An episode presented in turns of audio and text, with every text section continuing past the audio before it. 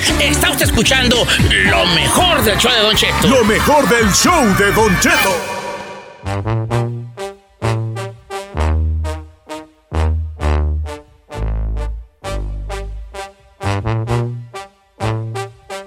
Oiga, Don Cheto, ¿qué pasará con el...? Ay, supe, supe, supe. Cuéntanos su ¿Pero qué tal dolor. comió? Como a las, ay, a las nueve me eché dos conchas con leche. Señor, pero ¿quién come conchas a esa hora? Y luego Y a las dos y un plátano. Y no, Oye, Ay, no. Pura Oiga, azúcar. ¿sabía que el Trix todo sabe igual? Aunque sean diferentes colorcitos, es lo mismo sabor. sí, claro. Yo no sabía eso, apenas lo descubrí. Ah. Descubriendo cosas que a nadie le importan con el chino. El chino descubre el mundo. A ver, ¿tú qué vas a decir? Don Cheto, Ah. imagínese, yo, yo creo que hay muchas parejas o muchas personas en el mundo que tienen dos familias o casa chica o casa grande. No quiero raspar muebles allá con los radioescuchas. ¿Cuántos de ustedes tienen catedral, capillita y algunos de ellos, ahora sí que hasta nicho? Yo, como dijo el señor del rancho, a mí que me esculquín, yo no tengo nada, Bueno, ¿vale? pues Gualo de la banda MS, uno de los vocalistas de la banda MS, Don Cheto, le confesó a Adela Micha en entrevista para la saga que tiene dos hijos de ocho años. Y Adela le pregunta, ¿son gemelos o qué? No, no, no, es que uno lo tuve con mi esposa y otro con mi amante. ¡Oh, my ¡Y la mi compadre! God! ¡Gualo, bravo! Se ve, se, siente, Gualo está A ver, presente. señor. Mira, el otro día en la grabación de Tengo Talento salió un vato a cantar Ajá. con su novia y dijo, no, aquí me viene a acompañar mi novia que está embarazada y la tiznada. Ajá. Entonces, ah, no, que tenía un niño de un año. Y, ay, ese es el único que tiene. No, tengo otro también de un año. Oh, también con ella misma. Fue, eh, fue igualito que lo que está haciendo. Sí. el vato. No, es con otra. O sea, embarazó a las dos al mismo tiempo. Señor, ¿y usted está aplaudiendo No, eso? La cuestión es que, pero escuchemos lo que le dijo Gualo a Adela A Micha. ver. Oh, my God. Tengo cuatro hijos. Cuatro. ¿De Sí, qué cuatro. edades? El más grande tiene 16 años, ya va a cumplir 17. Eh, tengo un niño de 9 años, otro niño de 8, una niña de 8. ¿Gemelos? No, ¿Todos? no, entonces vamos a un corte y... O sea, la misma. No, porque me van a alburear. No, con la misma. ¿Con la misma ¿Es mujer? con la misma? ¿La No. misma mujer? No. No, no, no, no, no. Con ¿A la misma, pero con Pero mujeres. andabas con dos al mismo tiempo. Eh, en, mi, en mi vida loca anduve así. Ah. Sí. ¿Y luego qué pasó? ¿Con cuál te quedaste o con ninguna? Pues, vamos. ¿O con ninguna? Con- como el perro, las dos tortas de no. Con mi esposa, con mi esposa. Ay, sí. ¿Y la otra pobre? No sé. O sea, pero mucho tiempo anduviste. Sí, sí, pues tuve dos hijos. Dos hijos, este. O sea, eh, dos hijos con tu esposa, dos sí. hijos con la otra mujer. Sí. Pero tienes buena relación con la otra mujer. Totalmente. Y con mis hijos, pues también muy seguido. Intento verlos por lo menos. Es poco el tiempo que tengo para ver, pero intento que no pase un mes sin verlos. pero ¿Conviven con los otros niños o no? Aún no, estamos en ese proceso, pero hablo con ellos muy seguido, casi diario con mis hijos. Me comunico mucho con ellos y estoy al pendiente de todo con ellos. Acabamientos de mundo. Hay hombres que todavía tienen dos familias y que les alcanza para no mantener a dos casas. Usan capa. Pero Walo se ve más tranquilo que nada, Ah, viejo. no nos des por buenos a los ah, tranquilitos. Eh, gallo, no, no, mi compadre. ¿Qué tal? Y ahora cuando vea a Walo, bueno, más voy a verlo y voy a mover la cabeza de ¿Usted una cree que todavía- a ver, yo más quiero bien, preguntar. sentaderas a la pader, mensa. Yo quiero preguntar, Don Cheto. En estos momentos, Sí. en un país como este, en Estados Unidos, Don Cheto, donde apenas alcanza para mantenerse uno, todavía, todavía habría hombres que tienen casa, capilla y catedral. Claro que lo- Clara, me Uh, conozco vale. varios. En este momento, 2020. Hagamos una encuesta Sí, y va a ver que sí sale pregúntele a su público, Don ¿Qué le Cheto. pregunto yo? Pues que si usted- ellos tienen parte de ser parte de dos familias o la mujer. Mejor tienen ustedes. Yo no voy a, A andar ver. preguntando esas cosas tan fuertes. Hay que Ah, preguntarle no a todos los radioescuchas de Don Cheto, llámenos en este momento si usted tiene casa, catedral, capillita, tiene amante o tiene dos familias, A o ver. usted se enteró que su esposo tiene otra familia, llámenos. Pero espérate, vamos por partes. Ah, no te, no te loquis. Vamos a hacer esto bien. Acá, ándale. A ver, primero definamos, porque Sí. luego una cosa es tener un amante No. y otra cosa es tener nomás un, un, que, Un una- un amigobio, amigobia, para no decir Amante. un callito. Tener dos casas, señor. Dos casas, ok. Con hijos, Casa con todo. es otra la familia, palabra. otros hijos. O sea, Uy, una cosa es que, el chino tenga, ¿puedo ponerte de ejemplo? hijo? Sí, póngalo, Señor, Ok. claro. Que tú eh, Tengo una tengas una amigovia que de vez en cuando va por ahí, ¿qué, ¿cuál onda? es el 13? ¿qué estás haciendo? Pues nada, pues ¿cómo ves si vienes a visitar o voy? Pues no hay nadie aquí, pues Kylie, Órale, pues. ¿verdad? Eh, tengo un amigo ahí que, que me presta ahí un cuarto y vas, ¿verdad, Chinampa? Eh. Ok. Eso, es- pero tú no le estás pasando una corta feria, No, no. ni ella te está pidiendo una corta, No, tampoco. Van, sucede lo que sucede, Cada quien pa' su y, casa. y- y aquí se quebró una taza y cada, quien para su casa. Eso no es un amante. Un amante es lo que creo que, que, que tú estás queriendo decir, o si estoy mal, corrígeme, es que yo te he casado y que Chino sea mujer, y le vamos a decir la China, ¿verdad? Y que yo esté con ella y le pase su feria para la renta. Está- estamos hablando de alguien que tenga doble vida, Don Cheto. casa chica y casa, Casa grande. chica y casa Vamos. grande, que les alcance para las dos o que mantenga dos familias o que tenga dos hijos con diferentes. Póngale. ¿Por no qué él sí cómo- puede producir al aire y yo no? 818 ¿Por qué traía la nota ya arrastrada? 520 1055. Está muy bonita su encuesta piratona. Sí, lo malo de ti es que tú te agarras Te de la la, nota de él y, te- y tú quieres hacer la Pero encuesta. no Exacto. ¡Estás a las caiditas! No, las caiditas! si es algo que El tú propusiste. es que tú agarras de una nota ajena para tú Exacto. querer hacer un segmento. Él trajo su material. Tú ya traes tu material y de allí sale una encuesta. Es muy bienvenida, Chinel. Eh. Por cierto, empecemos con la, con- aquí con la mesa. Chino, ¿tú tienes doble familia? ¿Casa chica y casa No. grande? No. No. ¿Usted, señor? Ah, yo no. ¿Tiene Yo casa por- chica, te voy a casa decir grande? ¿Por qué admiro yo a los vatos que tienen casa chica y casa grande? Por varias razones. Ujú.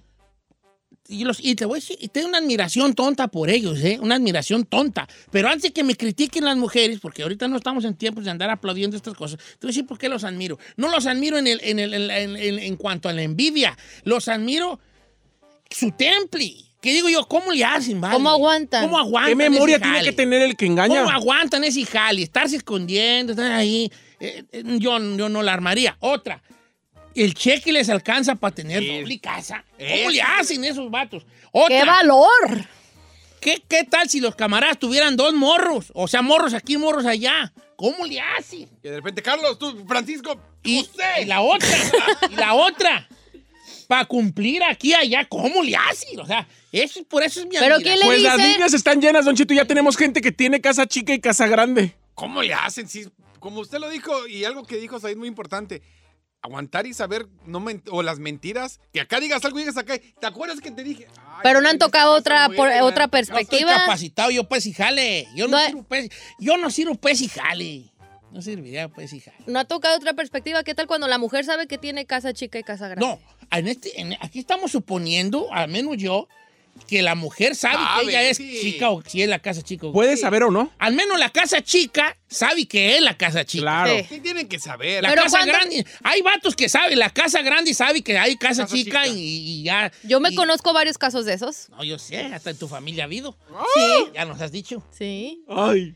Nomás que no voy a dar santo y seña, pero sí, o sea, es no triste. no pero Duchito, no sé, no sé si sea. ¡Ay, cállate! ¡Qué indiscreto es! Oh, sí. El punto aquí, Don Así Cheto, es que no sé si sea cultural. Doctor. No, ¡Ay, Don Cheto! ¿Para qué me cuentan? ¿Para qué me cuentan? Ay, ¿Cómo se llama? No me acuerdo. Ok. Eso yo se lo conté acá a modo de bajita la vara con Sí, nosotros. pues, pero yo soy así. Mi pecho no es bodega. ¿Y por qué? Dijo aquí. Sí. Mi pecho no es bodega. Ya no le vuelvo a decir nada, ¿eh? A ver. Oiga, Pero será también algo cultural, Don Cheto, porque vamos a ser honestos. Por ejemplo, en la época de los bisabuelos o de uno, el hombre hacía lo que quería y la mujer a fuerza con los hijos en la casa y les valía gorro Pero es lo que la 2020, mujer. cama. Por ahí de los 70s para 80s para acá, Ajá. ya empezó a ser secreto. Pero todavía en los 70s para atrás, era bien sabido por everybody que fulano tenía casa chica, casa grande. ¿Cómo, güey? No. Mira, Te alcance. vamos a la línea Técnicamente. telefónica. ¿Pones canción y regresamos, Ferrari? Guanga, guanga. No, no. Corte y regresamos. Sí, canción corta y regresamos porque tenemos que poner música, ¿eh?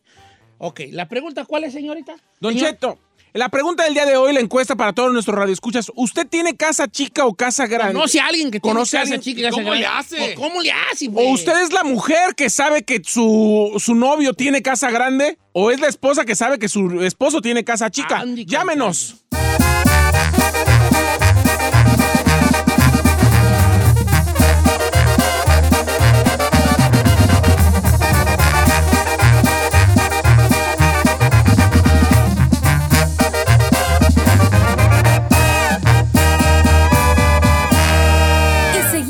Disfrutando de Don Cheto. Está usted escuchando lo mejor del show de Don Cheto. Remember me. Ay, ay, ay, ay, ay, ay, ay, se va a poner feo esto tú. Se vamos. prendió Chicali, Don Cheto. Ah, pues se le ocurrió aquí al señor Saí hablar de que, que si la gente tiene amantes. Ahora. No es amante. No callitos. No. No, Casa no. chiqui, casa grande, viejo. Exactly. Casi, casi que tiene otra familia, mantiene hijos, mantiene casa, manda medio cheque para allá. No, qué bulearán esos camaradas. Ay, señor, ¿por qué lo siento Es que con un tipo de No, o sea, admiración? no, no, no, pero al mismo tiempo pero como con miedo, reconcomia. con miedo. Debes de ganar una buena lana. pues, No que necesariamente, hay vatos que saben qué. Se tiene que tener buena administración, se tiene que tener buena memoria para acordarte de qué haces con cada una de las familias y no mentir. Se tiene, o sea, o, o no parecer que mientas o no te cachen en la jugada. Se tiene que tener muchas cosas, Don Cheto. Un te- o sea, tiene que ser un témpano de hielo ese señor. Frío, frío, como Sí. el agua del río. Vamos con Manuel, que dice que tiene esposa y las embarazó por ahí de la misma fecha. ¡No! Manuelón. ¿Qué dice, Don Cheto? ¿Cómo estamos? Ay, vale, pues yo aquí contigo, pues, escuchándote, digo que voy a creer de modo que tú eh, tienes o tuviste embarazadas a las dos al mismo tiempo. Para no serla tan larga, Don Cheto, mi morrito nació en Navidad y mi, mi hija nació en Año Nuevo. Oh, A ver, tú, my tú le pasabas God. una fe, tú le pasas una corta. Bueno, no, le pasabas antes del niño una corta al amante. No, nada, Don Cheto. Ahorita sí hay que pasarle. ¿Tu ruca sabe de esto? Con las dos.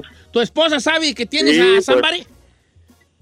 Ya cuando salieron con el premio las dos, pues tuvieron que saber las dos. O- O ¿Y sea, cómo entonces, Andabas con las dos, eran, eran como, andabas con las dos horas y Sí, no chino, sabían. sí. Era mi esposa y mi novia. Oye, ¿cómo, re- No, ¿cómo reaccionó tu esposa cuando supo de la novia? Pues, ¿cómo que? No, pues tuvimos un- unos cuantos de discusiones y problemas, pero pues hablando se entiende la gente, ¿verdad? Y estás... Oye, ¿y la o novia pregunta es, ¿dejaste al amante? No. ¿O sigue? No, ¿cómo la voy a dejar, Don Cheto, si le paso la corta? ¿Y la morra está de acuerdo con seguir, con ser la casa chica? Siempre lo supo, ya después de que salió embarazada. Bueno, ahí está la- Bueno, bien, eh. Mire, a mí me mandó Oye, una oye, morra... Ese era Manuel, ese era Manuel. que- Manuel. es que hay otro, tres, otro Manuel que están embarazados las dos a la misma vez. Anda, babá. Esos Manuelis. Andan, Esos andan. Manuelis andan bravos, tú. Vamos con Laura de Oregon. Que él tenía un cuñado que tenía. Eh, también dos. Ella no está hablando de ella, está hablando de un cuñado. caso conocido. ¿Cómo estás, este? Laura. Laura. Bien. Qué gusto. A ver, platícame Lo tu amo, cuñado. Te amo, Laura, y tú lo sabes, Laura. Laura, Ya se desmayó. Sí. A ver, No, platíquenos, de, chisme, platíquenos, pues, de su de ese. Pues tengo un conocido que ah, tiene eh, casa chica, casa grande. Ok. ok, y luego, pero cuenta el chisme. Pues este, estaba casado, tenía su familia y se fue con la casa chica. ¿Y qué? Pero, y qué? este, pero la casa chica ya tenía cuatro bendiciones. Pero no eran de las bendiciones. Y no eran de él. Suele suceder. No, bueno, no, pero no, aquí Yo no, le no, tengo no. un capo aquí, señor. Pero que me no, acaban de mandar. grande aquí. A ver. Me lo mandó una morra. Dice, mi suegro tiene tres, aparte de mi suegra. Pero ella siempre presume que es la gran señora. Dice, no entiendo cómo le hace como tantas. Dice, tiene cuatro hijos, creo que con estas amantitas, de lo que él sabe, porque dice que ha tenido aventuras, pero no está confirmado que sean de él. Tiene cuatro con mi suegra y cuatro con más de las que tiene ahorita. O sea, tiene cuatro mujeres en total. Capos. Lo- En este momento me siento un... Pero tú, pero tú tienes una admiración diferente a la mía o es la misma. ¿Compartes mi admiración? No, señor, este está a otro nivel. Este No, lo está... no, la admiración de, de que, o sea, de que lo ¿A pueden hacer. gustaría tenerlo y hacerlo? No, no, no, la A mí verdad no, no. a mí no. yo no, tampoco. Yo así como estoy, sin pagar. Sí, yo puro callito nomás. así, no, sí. Chamaco, no, Vamos con. Tina de Moreno Valley, que ella es esposa, pero descubrió que el esposo tiene casa chica en Michoacán. Oh, ¡Tina! hell no.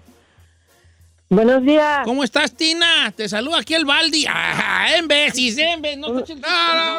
Un saludo Oye, Tina, para- a ver, tú descubrí. para usted, Don Cheto, lo amo. Yo te amo, Tina, tate su hija. Un saludo para la Giselle. Saludos, no, que- bebita, te amo. Que, que, que, Y para también para, para Isaí.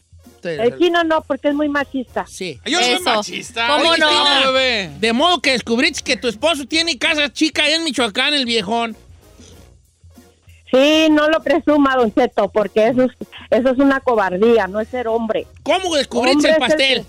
A ver, Ah, por medio de un texto. ¿qué, qué le decía? Ahí te, ma- ahí Sí, te va la clave o el- qué? Y lo más, lo más triste es que el hijo más chico lo miró. El texto. Decía, cuídate mucho, mi amor, te amo. Oh my God, mujer. ¿Y ¿Y cuántos hijos más, tiene allá? Lo más, lo más que duele en el alma. Hace como 16 años tiene con ella. Bebé, ¿y tú cómo reaccionaste ante esto? ¿Sigues con él o, o qué pasó ahí? Desgraciadamente, ah, tenemos 20 años juntos, Ajá. pocos años de casados por una situación ah, de migración. Y pues él, a, a pesar de todo, como dice Don Cheto, se llega el karma y va a tener deportación. Bueno, al menos va a caer allá a una casa que ya tiene ahí el- previa el viejón, ¿verdad? No manches. Dice, dice por acá mi amiga, mi amiga Linda me, me- me mandó un mensaje que dice, Don Cheto, usted dice que usted no sirve para eso y el chino dice que está bien. Yo le digo algo, me da más miedo la gente que es como usted, que dice yo no sirvo para eso, porque son los que al final lo hacen. Puede ser, puede ser, ¿eh? Pero yo no, yo no me veo, soy muy malo. A mí me agarrarían en la mentira luego, luego. Sí, se pondría bien nervioso usted, se Porque pondría- luego, ¿dónde vas? ¿Eh? Eh, ah, Voy a, la... A la, eh, a, a la tienda. a la- ¿Eh? ¿Qué? ¿Qué? Me agarrarían luego, luego. Yo soy bien beso. Neta, yo sé mi límite, viejón. Hablando de eso, bueno, ahorita que vaya con otra llamadita le, le digo una que me ¿Con cuál mandó vamos? otra Con, mujer. las cinco. Las cinco. Vamos con Richie de Los Ángeles. ¿Cómo está, Richie? Hola, Don Cheto, buenas. Bu- bienvenido. Richie. Qué gusto saludarte. ¿Qué, qué nos platicas sobre este tema? Uh, mire, Don Cheto, yo tuve un- una vida muy, muy, muy, muy fea por eh, tener casa chica. Yo tenía mi casa chica, mi casa grande y mi novia. Con la casa chica tuve dos gemelas y con mi esposa tuve hijo y este y las tenía embarazadas al mismo tiempo. ¿A las dos o a las tres? No, eran dos. A las dos. A La, dos. la- la- la novia, la novia se salió, pero la también. Sí, por la esposa tenías, tuviste niña y con la casa chica dos gemelas o gemelos. Dos gemelas, correcto. Y además tenías novia. Y además tenía novia. ¿Cómo? Oye, ¿y cómo se enteraron o qué? ¿Sigues igual o ya valió? No, no, no, ya aprendí la lección. Se enteraron por el bendito Facebook. Por el Facebook me lo hicieron un Facebook y se lo mandó a la esposa y todos se dieron, se dio cuenta. Fue mucho sufrimiento para la casa, ahora sí como la casa grande, los hijos. Pero gracias a Dios ya aprendí la lección de ya no, eso ya no sirve. Y, ¿Y con quién ahorita es? Ya no tengo que andar. ¿Te quedaste con No, la casa grande? esposa. Me quedé con la casa grande. ¿Y la casa chica qué onda? ¿Sigues reportándote o ya no, ya no, ya no Pues nomás me, re- nomás me reporto económicamente, pero ya no. Ella quería seguir todavía, pero podía quedarme en la calle y perder todo por andar haciendo así. No manches. Dice por acá, Don Cheto, mi señor, carnala tiene, tiene, uh, eh, sabe que su marido tiene una casa chica allá en Durango. Pero ella, dice, le dice babosa ahí a su hermana. Pero la babosa, Babosa. ella muy digna poniéndola de Jenny Rivera de que yo soy la catedral. Pobrecita. Ay, y pone ya la carita de enojada. Mire, Ay. Acá- Ella, ella su, su, su, Su orgullo. su orgullo es que esa rola diga que yo soy la capillita. Tú eres la capillita y yo soy la catedral. Señor. Aquí en el WhatsApp dice, Don Cheto, mi papá tenía embarazada a mi mamá, a la prima hermana de mi mamá y a la amiga de mi mamá. Una nació en agosto, otra en septiembre y yo en noviembre. Oh my God, no puede ser. Don Cheto, con eso de que los hombres a veces sí no, no sirven para eso la mentira. Dice una, una morra, dice, eso tarde que temprano lo descubre uno de mujer, lo presiente. La que se quiere hacer mensa se hace sola. Y los hombres son tan tontos para mentir y luego terminan dando lástima. Dice, mi esposo es músico, se iba todos los días a practicar y no llegaba a dormir. Y él, y por parte de la pregunta del sexo, dice, no pueden con tanto, nomás le dan al amante porque es carne nueva y a uno nomás lo sacan a comer. Sí, abuelita. No, es que no. No van a rendir para tanta mujer, No, señor. rendir, no, rendir. Claro es que, no, a el- mí no el- me la... El, me casa la- chica, el, el, el casa grande, el bueno, el, el casa grande y casa chica. Luego no es parejero el viejo. Claro que no. No, somos parejeros. Allá da- Porque yo, yo tengo a, mi, a Carmela haciéndole un pedote por, porque no hay para el gasto. Eh. Ah, pero a la casa chica. la Me la llevo al. Denis. Claro. ¡Ey, Carmela allí, pobrecita, con los brazos cruzados, viendo a qué hora se calienta la maruchan! Y yo con la casa chica pidiendo el marisco. Este, me trae piti los dos. Piti, el cóctel y el pescado, yo te ayudo. Así está uno, ¿verdad? ¿Qué se te antoja? Ay, es que trabajas como de un cóctel, pero también un pescado zarandeado. Piti, los dos. Al cabo, yo te ayudo. Vámonos, que no se vean Y si miseria. no me lo llevo para la casa, llegas a la casa grandera, vieja. Gusto, gusto. Lo que y llega a la casa y, que, oye, me eché una marucha, ¿no quieres una? Y llega uno ya bien comido. No, quién sabe qué traigo, como que no traigo hambre. ¿Quién sabe qué traigo? ya viene bien. Ya viene bien tragado. ¿Sabe mucho usted, eh? Y luego ya le das un beso a la casa grande y... mm, ¿Algo comiste, eh? No, quién sabe qué... Ah, ¿sabes qué fue? Le dio una mordita a un taco de camarón que traía el chino. no sabiendo que... Se tragó toda la Tragué, copa. tragué, tragué un de pulpo y camarón. y- ¿Eh? Menos mal que no tiene potencial Yo para no mentir tengo, usted, pues, ¿eh? Yo estoy nomás simplemente diciendo la vivencia que puede suceder. Yo no lo, La lo vivencia que puede suceder. Tú me conoces, hija. Siento que... Tan fácil que ¿Tú sería no metes las manos a la- al fútbol por mí? Por todos, La neta. no por usted sí. Ah, por mí sí. Por ¿eh? usted sí. Por mí también va. Ay, chiquito, mira. Una cosa sí te digo yo a ti. La, la incauta que ande contigo no va a agarrar ni boletos la pobre. No. No vale, Correcto. Va a ser de gratis. Pero va a agarrar este cuerpecito. Sus manos van a pasar por todo este cuerpo. Miren, nomás les digo, con el chino ustedes van a terminar pagando la cena. Sí. ¡Corre! Ey, se van a comer No, este está bien, está bien. no, pues, Se van a comer este bombón, dijo Que les usted. cueste. ¿Tú serías casa chica? Eh, no, claro que no. Yo creo que sí sería. Ay, ¿por qué yo? Yo creo que. Imagínate que- que No. tenemos que pensar bien lo que van a contestar. no, no, no. Ok, se- a ver, ahí te va. ¿Serías casa china del chico, del chino? No, Y si te tengo. ni, chi- ni chica, ni grande, ni. ¿Serías casa Polly chica del chino? Nomás contesta. No, ¿Serías casa chica de este de Canelo. del Canelo Álvarez? no, señor. A ver, dime otra, te lo vuelvo a preguntar. ¿Serías casa chica del Canelo? No, señor. Fíjate cómo no, el chino. ¡No! Así le hiciste, tira. ¿Serías casa pregúntame? Eh, Don Cheto, ¿sería casa chica del chino? No. Don Cheto, ¿sería casa chica mm, del canelo? No.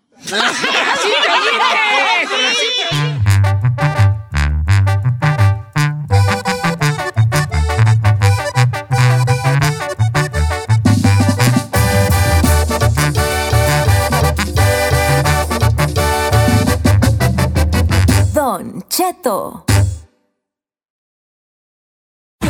Está usted escuchando lo mejor del show de Don Cheto. Lo mejor del show de Don Cheto.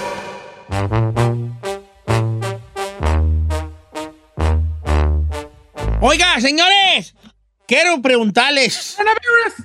¿A, a- a qué, a, qué le, ¿A qué le tiene miedo usted, pues? ¿A qué le tiene miedo usted, pues? Pero no, no, no muchas que no le tenga miedo a... a- pu- puede, también puede tener miedo a algún, algún evento, alguna... También algún fantasma o que se le aparezca el diablo, no sé. Pero, ¿cuál es? Pero, pero hay otro tipo de miedos que no son miedos a lo desconocido. A lo desconocido hablando en el, en el sentido paranormal. Hay otros miedos que tenemos nosotros en nuestra, en nuestra vida. Por ejemplo, ¿Como el estar yo, por ejemplo, tengo miedo a. Bueno, yo tengo miedo a muchas cosas. Yo me considero una persona muy miedosa, mucho, muy miedosa. Eh, y. Pero tengo miedo a, a- a- a proyectos que no me animo a hacer por lo mismo. O tengo miedo a que me dé el coronavirus. O sea, estoy lleno de miedo yo por donde quiera. Tengo miedo a hacer un disco que, que no le guste a la gente. Tengo miedo a hacerme una operación de la panza para que para rebajar. Tengo miedo a tengo miedo a miles de cosas. Tengo miedo a ir a que me a, a que me enderecen el tabique de la nariz y me haga una operación. Te- te- le tengo miedo a cientos de cosas. Oh my God. Sí, sí, sí, tengo, todos tenemos muchos miedos. Y yo soy muy fanático de las personas valientes, las personas que son aventadas, las personas que enfrentan esos miedos. Porque una realidad es esta. El éxito está al otro lado del miedo. Y quiero preguntarle a la gente, ¿a qué le tienen miedo ustedes, pues? ¿A qué le tienen miedo? Estaba viendo una cosa que me, me llamó la atención, por qué quería, por qué me, me, me atreví a hacer esta pregunta. Y es por, por la siguiente historia, que, que es la siguiente historia. Esto, hablaba, un, un- un hombre hablaba que dice, y la historia empezaba más o menos así. Yo tenía un, un perro negro, pero no, era, pero no era un perro negro como una mascota. Era un perro negro que se llamaba depresión. Cada vez más, este perro negro se empezaba a meter en mi vida, en mi forma de pensar, en mi forma de relacionarme con la gente. Entonces empezaba a hablar, empezaba a hablar de su depresión comparándola con un perro negro. Entonces él habla de que él tenía miedo de ir a terapia porque eso era pa' locos. Porque eso era, "Co- a este vato va a terapia, se iban a burlar sus amigos de él, su familia se iba a burlar de él. Entonces él decide un día ir a terapia, que era su mayor miedo, ir a enfrentarse ante lo que sea que te enfrentes, porque no, no realmente no te enfrentas a un doctor cuando vas a terapia, te enfrentas a ti mismo. Y, y se da, y entonces puede vencer su miedo de ir a terapia y le empieza a ayudar en mucho en, su, en el perro negro, que es la depresión que es que, la, que, la, que el que tenía. Entonces eso me, me, me, me, me hizo pensar en esta pregunta, ¿a qué le tiene miedo a usted? ¿A emprender un negocio? ¿Tiene, ¿Cuál es su constante miedo cuando se va a acostar? ¿En qué piensa? Y no hay miedo chico, no hay miedo chico. Usted le puede tener miedo a una cucaracha y yo me puedo reír de una cucaracha y decirle, jajaja, ja, ja, ¿cómo le va a tener miedo a una cucaracha? Pero yo le, tengo, yo le tengo miedo a estar más arriba de un segundo piso y usted se puede reír de mí de, ¿cómo te va, pues, ¿cómo te va a dar miedo a un tercer piso? Pues sí. No hay miedo pequeño. En nuestra mente, en, nuestra, en nuestro ser, ese miedo, aunque sea pequeño para los demás, para nosotros es gigante, inmenso. Y cometemos muchas Claro. veces el error de querer decirle a la gente para que so- sobreponga un miedo que nomás no tengas miedo. Como si eso fuera la, la, la, la, medicina. ayuda. Es que tengo miedo. Pues no tengas miedo. Ay, gracias. Nunca había pensado en eso, hombre. Tienes razón. Me explico. ¿A qué le tiene miedo? Compártalo con nosotros y vamos a ayudarnos entre todos. ¿Qué le parece? Chica Ferrari, ¿a qué le tienen miedo, hija? ¡Uh! ¿Hablar en el radio le tienes miedo? Sí. ¿Sí le tienes miedo a hablar en el radio? Hablar en general. O, se- o sea, tú te consideras que eres una persona, porque tú no eres muy habladora, ¿eh? No, I'm not. No. Penosa, ¿no? Sí, y para todo me pongo roja. Es porque no, especialmente cuando hablo en español, Sí. me, me da miedo porque... Inseguridad. Ajá, porque siento que no, digo palabras que no son, o las digo, digo una palabra que no, no debe, doesn't make sense. ¿cómo se- Ajá, no, no tiene sentido. Ajá, con lo que estoy hablando, y por eso... Pues vete al negocio gabacho, hombre. O sea, eres, inse- eres insegura y tienes miedo de hablar como en público. O sea, para ti tu miedo más grande es que yo te diga, a ver unas palabras aquí a este público.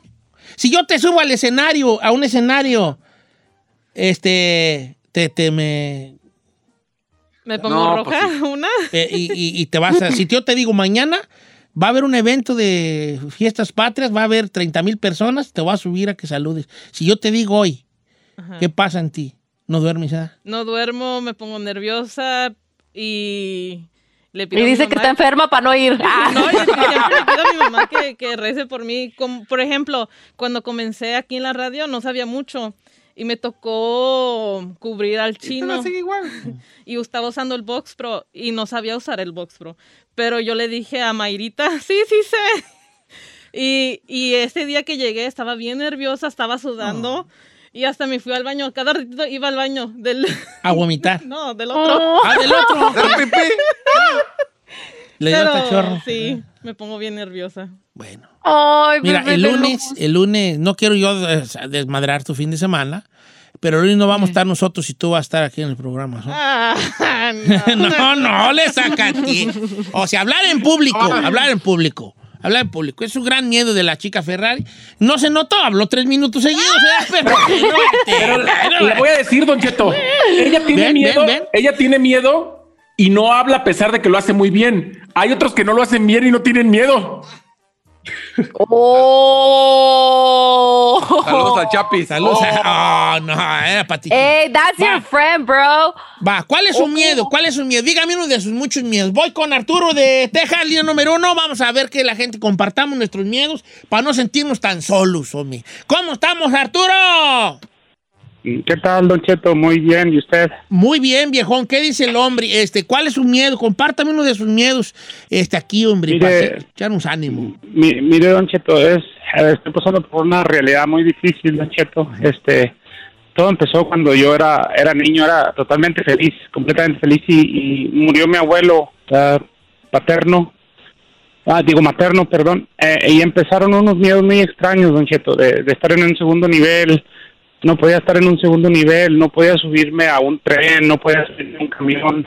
Eso fue para empezar, fui creciendo, Don Cheto para no hacérselo muy largo ya después que me casé y todo, pero yo seguí con mis miedos, no, no puedo viajar de una ciudad a otra, Don no puedo pasar por el medio de los edificios, no puedo pasar por enseguida los edificios, no puedo, ah, no, no, no puedo hacer muchas cosas, Don de veras, y siento yo que, siento yo que, que necesito ayuda profesional, profesional, porque he perdido muchos trabajos respecto a eso y he, he ganado buen dinero en los trabajos y he tenido que correr por el miedo de, de, de las cosas que me pasan, ¿sí me entiendes?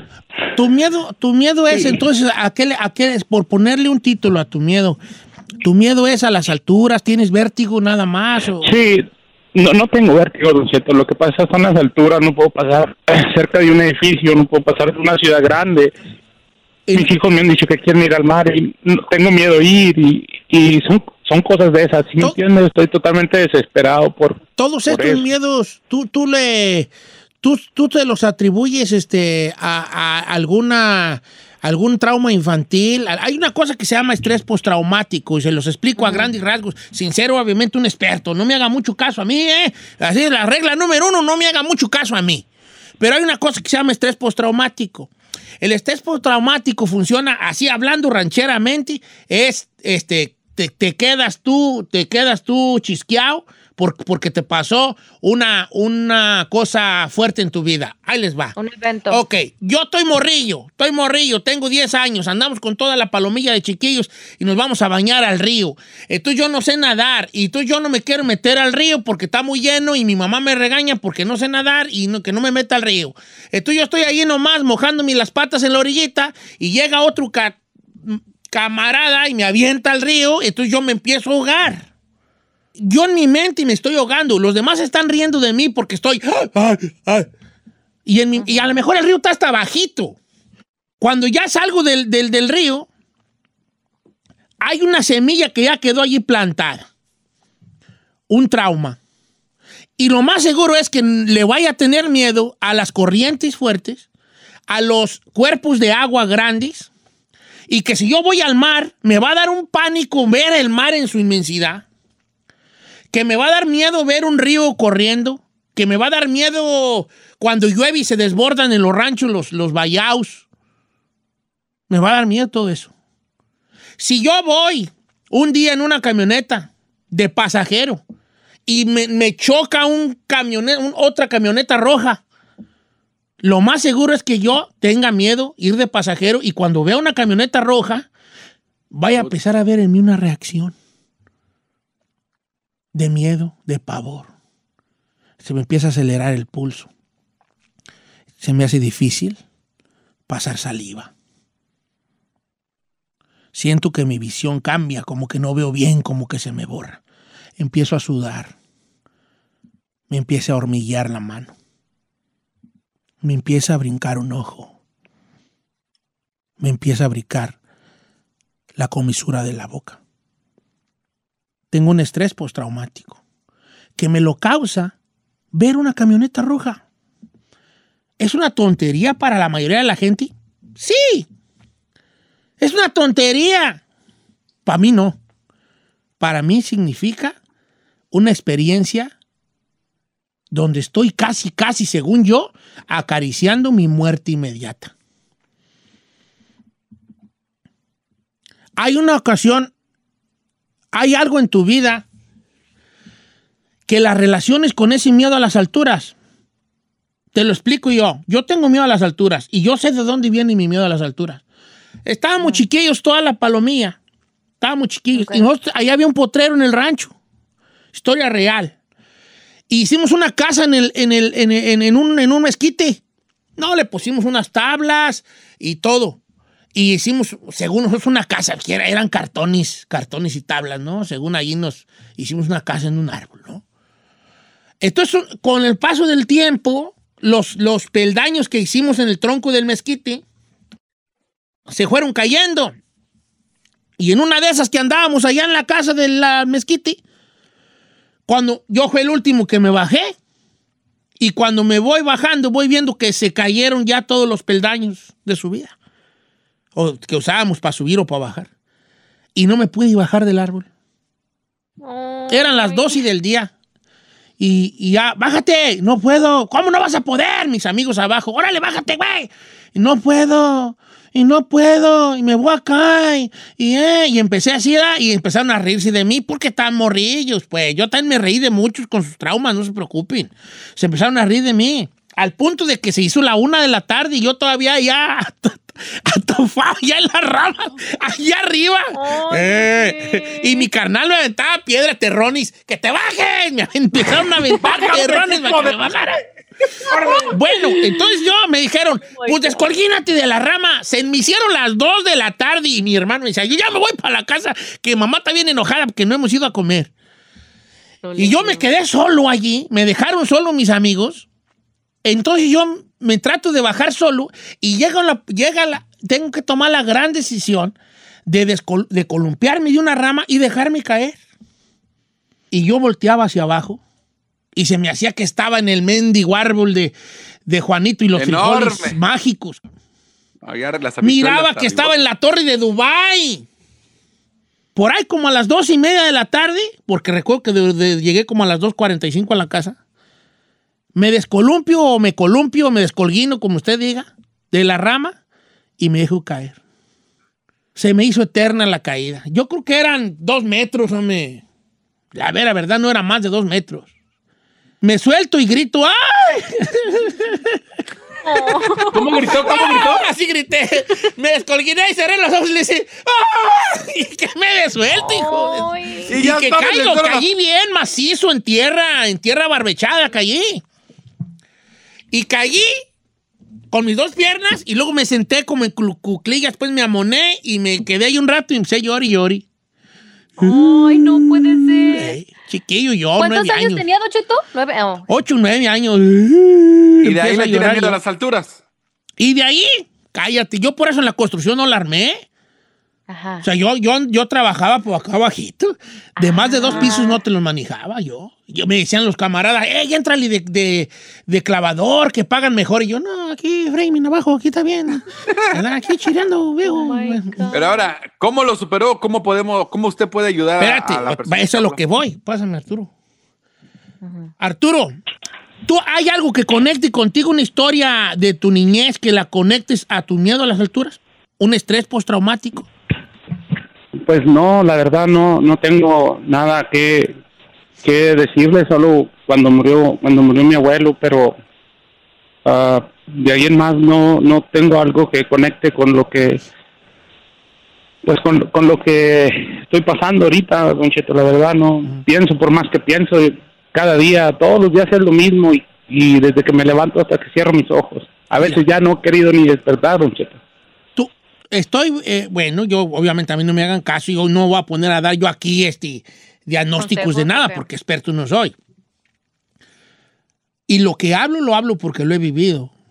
Tú lo que tienes es un estrés postraumático que te causa un, una ansiedad y ataques de pánico que han sido, que son constantes. Tú ya ni sientes, pero tú vives en un constante ataque de pánico casi todo el día.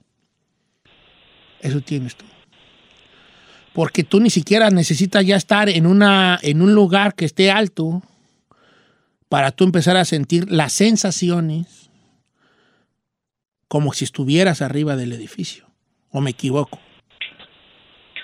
Sí, correcto, Cheto, correcto. Solo con, solo con ver imágenes de la televisión, a veces estoy viendo una película o algo y se trata de que alguien va subiendo y me siento mal. Aquí está algo Mira. más fuerte No, aquí. qué fuerte. Sí, la verdad. No me vas a colgar. Yo, yo, yo te voy a, voy a platicar contigo solo. Te voy a decir que me ayudó a mí. Y te voy a decir que me, que, que me, lo que me dijo a mí un- una persona cuando yo más mal estaba, porque yo estaba igual que tú. Estaba igual que tú. Yo tenía ataques de ansiedad todos los perros días, todo el día. Todo ¿Cómo el- cuántos años, Don Cheto? Hace como unos ocho años, yo creo. ¿Y por cuánto duró ese lapso de tiempo que le Como un pasaba? año. Feo, feo, feo. Como un Ajá. año. Feo. Feo, Wow. feo, feo. Y ya empecé como. O sea, un año empezó gradualmente y mal, mal, mal, Ajá. mal, mal, mal, mal, mal, mal, mal, feo, feo, horrible. Ya no tengo yo cura. Ya aquí ya valió madre todo. Y después ya Ajá. empecé a poco a poco Ujú. a una mejora. ¿Y usted sabe qué fue lo que detonó esa ansiedad? Claro, mi ¿O mie- todo? miedo a morirme, mi miedo a morirme. Tenía miedo a morir. Le tenía miedo a la muerte. Porque pensaba yo que mi muerte, que iba a dejar a mi familia sin mí, que qué van a hacer sin mí, porque yo soy el que los mantengo y mis hijos van a quedar sin papá. Oh my God. Todo miedo a la muerte. Pero yo descubrí Así- por qué le tenía miedo a la muerte. Cuando yo descubro de dónde venía mi miedo a la muerte, me cambia todo. Me cambia la forma en que miraba. Porque ya es de cuenta que dices tú, ay, tengo un malestar y no sé qué es, no sé qué es. Y Ujú. vas un día con un doctor y te dice, usted lo que tiene es esto. Vamos a concentrarnos en esto porque por eso tiene esto. Ya. Ya te da como que, ok, tú ya sé que me siento, ya sé que me duele el dedo porque tengo un dedo quebrado, tengo un hueso extra. ¿Me explico? Ya sé por qué me duele la rodilla, pues porque tengo un ligamento malo. Necesito una operación para que no me duela. Ya sabes. Cuando yo me doy cuenta, les prometo que este segmento lo voy a hacer mío y después ya vamos con ustedes, ¿va? Sí.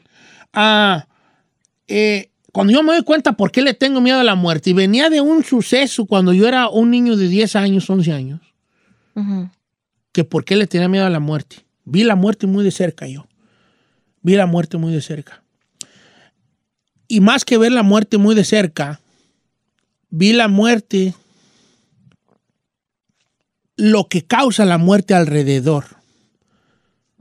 Y yo, y yo en mis 10 años de edad me di cuenta el dolor que causa alrededor. Y yo me juré en, en, es- en mi mente de 10 años que no quería causar el dolor que causa una muerte en mi familia. Wow. Entonces, esa, esa, esa, esa promesa que yo me hice a mis 10 años, que a nadie le dije y que yo ni me acuerdo haberla hecho, me causaba ese miedo. Un miedo que estuvo en- enterrado en mí por mucho tiempo y que un día salió de la nada, sin que nadie lo invitara, salió. Y empecé a pensar en la muerte, en mi muerte, en- me empecé a sentir tan mortal. Y decía, si yo me muero voy a causar mucho dolor a los que me están alrededor mío. Cosas del ego probablemente, tiene que mucho que ver el ego. Y empecé a, te- a tener miedo a morirme. Entonces, ¿qué pasa cuando tienes miedo a morirme? Que cualquier cosa que, que te, que tenga una sensación De muerte. de muerte, la empiezas a magnificar, ¿no? Empiezas a magnificarla tú. La mente funciona de esta manera. Se los voy a resumir en dos minutos. Nuestro cerebro está allí para grabar cosas. Vaya, se los voy a poner rancheramente. Graba cosas, sensaciones. El cerebro gra- graba sensaciones a estímulos que hay afuera. Por ejemplo, va usted manejando ah, y sale una canción de cuando usted estaba morro o cuando estaba usted enamorado de alguien. Y dice uno, ¡ay, esa rolona! Y empieza a sentir, hasta se me enchina la piel, dice uno, ¿no? O empieza a suspirar y alguien te dice, ¿por qué suspiras? Ay, qué esa rola. Estaba yo chico, estaba yo enamorado de, de fulano, de tal. Entonces, el cerebro, se- cuando hay una sensación grande, cuando hay un algo que el cerebro guarda, el cerebro no nomás guarda un recuerdo, guarda todo lo que sentiste en ese momento, en, en- en cuál velocidad estaba tu corazón, todo eso lo guarda el cerebro. Y lo deja guardado las cosas bonitas como una canción, como un beso, como un olor. Ah, ese olor me recuerda a mi abuela cuando estaba torteando. Ese perfume me recuerda a una novia que tenía. Todo eso lo guarda el cerebro. Y las cosas feas también las guarda el cerebro de la misma manera. Al cerebro no le importa si es bueno o malo, él nomás guarda sensaciones relacionadas a un recuerdo. Cuando tú, cuando nosotros nos pasa una cosa eh, mala, voy yo manejando, hay un choque enfrente de mí, el otro carro da una vuelta, se viene hacia mí. ¿Te imaginas en qué tensión estoy yo viendo que un carro viene hacia mí y yo me voy a estrellar en, en ese coche? Claro. Todo ese sentimiento del cuerpo, esa adrenalina, te la guarda un recuerdo. Y cuando tú veas un camión de esa manera, de ese color, un día igual, con la misma nube, el mismo color, el sol en la misma posición, te va, el cerebro dice, oh, yo tengo un recuerdo a este estímulo que le estás dando, a esa imagen que me estás enseñando, yo tengo un recuerdo con muchas sensaciones y ahí te va, bolas. Entonces tú empiezas a sentir todas estas sensaciones. Viejón, me acaba de dar un... Yo manejo y pego mucho mi carro a, la línea y muchos me dicen, ¿por qué te pegas mucho este lado?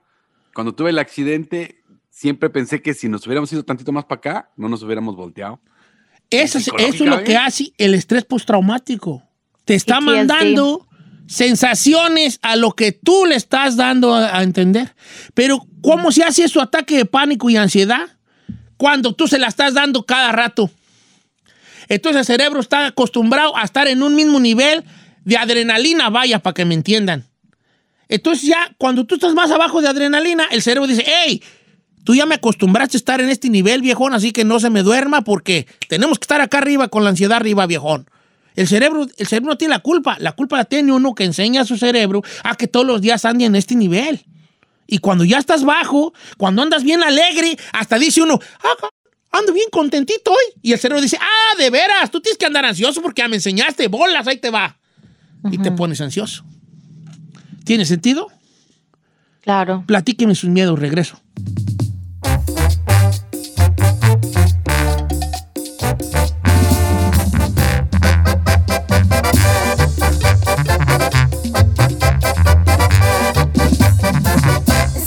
Estamos al aire con Don Cheto. Está usted escuchando lo mejor del show de Don Cheto.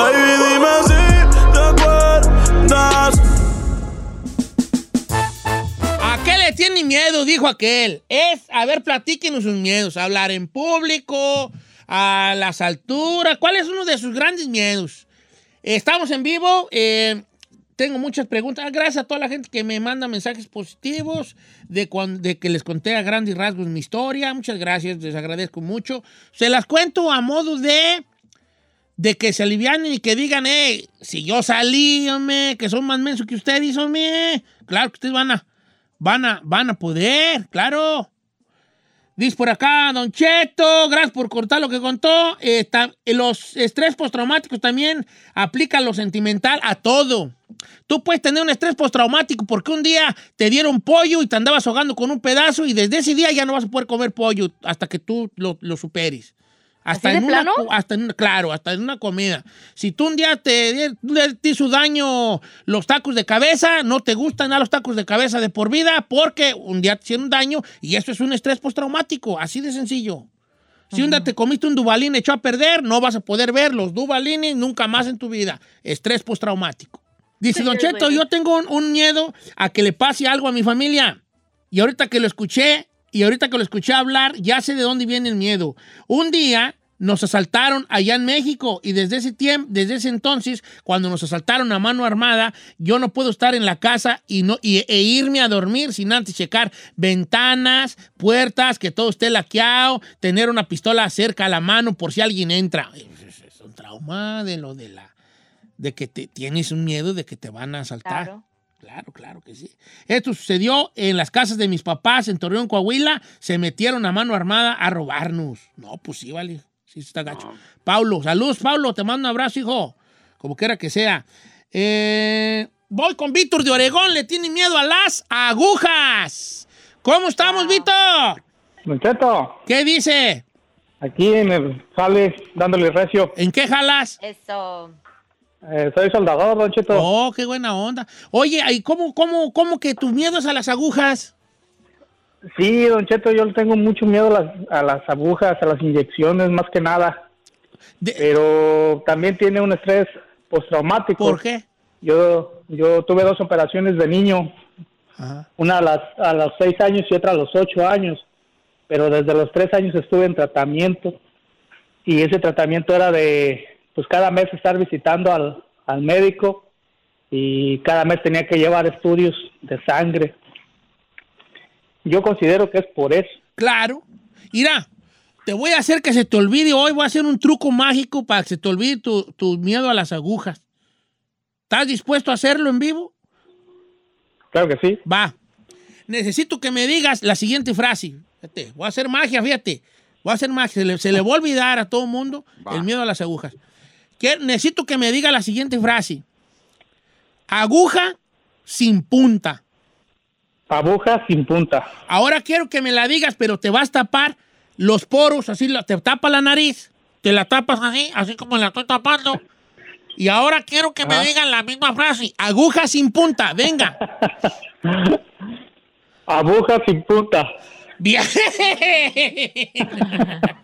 ¿Ves? Ya se le olvidó un ratito. A ver, Gisela, ven tú dila. Y yo aquí como voy haciéndolo. A ver, aguja sin punta. Aguja sin punta. ¿Ves? ya se les olvidó. punta. Por un ratito se les olvidó. Ah, salí con mi payasada, ¿verdad? ¿No te gustó el chiste de Ferrari? Es para sacarlo del, del momento. Voy con. eh, vamos con Alejandro de Dallas, Texas.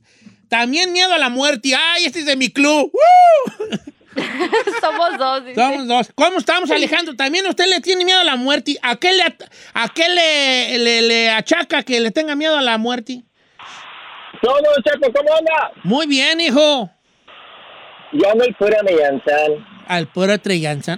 De modo que también eres Oye, del club eh, de los de, de la tanatofobia, hijo. Sí, Don Cheto, yo, a, mí, a mí se me, me tenía ansiedad porque me, me fui a hacer un chequeo de un físico Ajá. y me, y, ah, y me encontraron un poquito de colesterol en la sangre. Entonces ahí como que ya me traumé un poquillo, empecé a hacer ejercicio, a comer bien.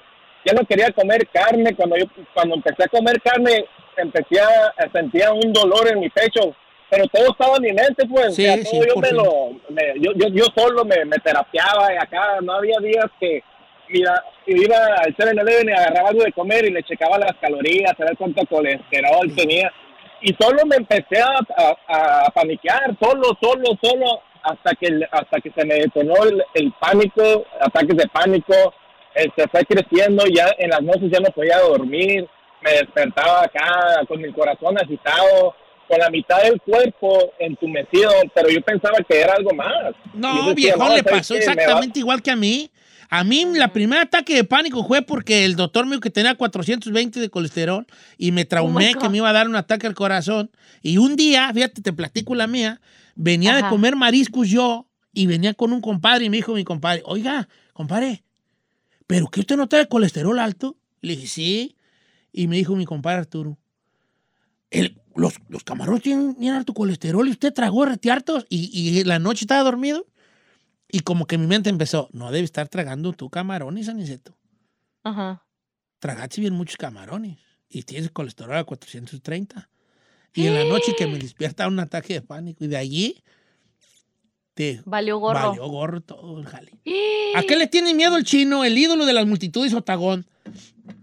A morirme y qué va a ser el mundo sin mí, señor. No te preocupes. Mira, hijo, mira. Mira, por Chilo. favor. No te preocupes, hijo. Te lo prometemos. No, No le- te No, preocupes. no, le puedo, no le puedo hacer esto a la, humanidad. No te viejo, preocupes. Ay, no. No, no, fuera de cotorreo, ¿sabe qué? Está hablando con la puerca de Maryland y tenemos, yo creo que el mismo miedo. ¿Sabe qué es? Regresar a México o tener algo allá por el miedo a que me secuestren o me quiten el dinero. Chino, no Porque- te Chino, preocupes. te El día que te vean a ti caminar por Texcoco con las garras que cargas, te Sí. van a dar una feria a ellos, a ti. Ni te apures.